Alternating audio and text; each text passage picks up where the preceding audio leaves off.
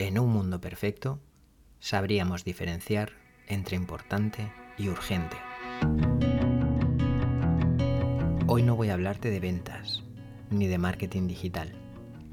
Hoy me gustaría hablarte de otra cosa, de algo distinto.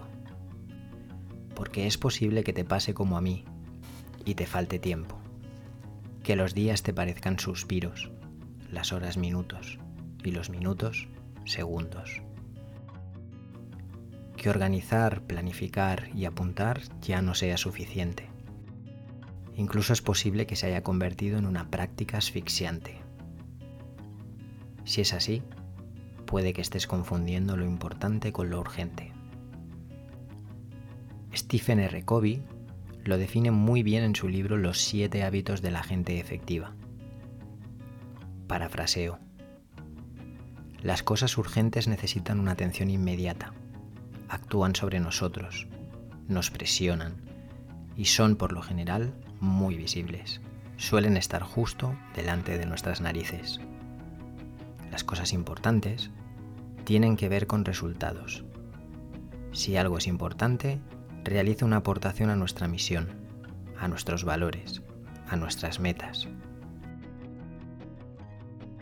El día está lleno de cosas urgentes, como crisis, problemas, llamadas, correos, reuniones.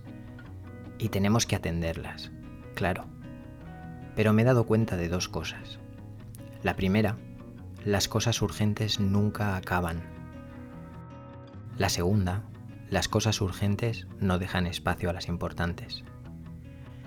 Cosas importantes como crear nuevas relaciones, planificar estrategias, pensar en el medio y largo plazo construir mentalmente un futuro.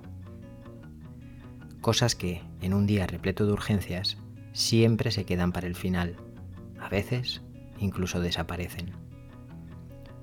También me he dado cuenta de que salir de la rueda de las cosas urgentes no es fácil. Crea cierta adicción masoquista que nos mantiene en un estado de apagafuegos constante. Un estado que nos impide ver más allá, pensar, crear, crecer. Así que, como no podemos hacer los días más largos, y como las agendas solo son un reflejo de nuestra forma de administrar el tiempo, si como yo sientes que los días son demasiado cortos, puede que solo tengas que empezar a pensar más en las cosas importantes. Hasta el próximo episodio.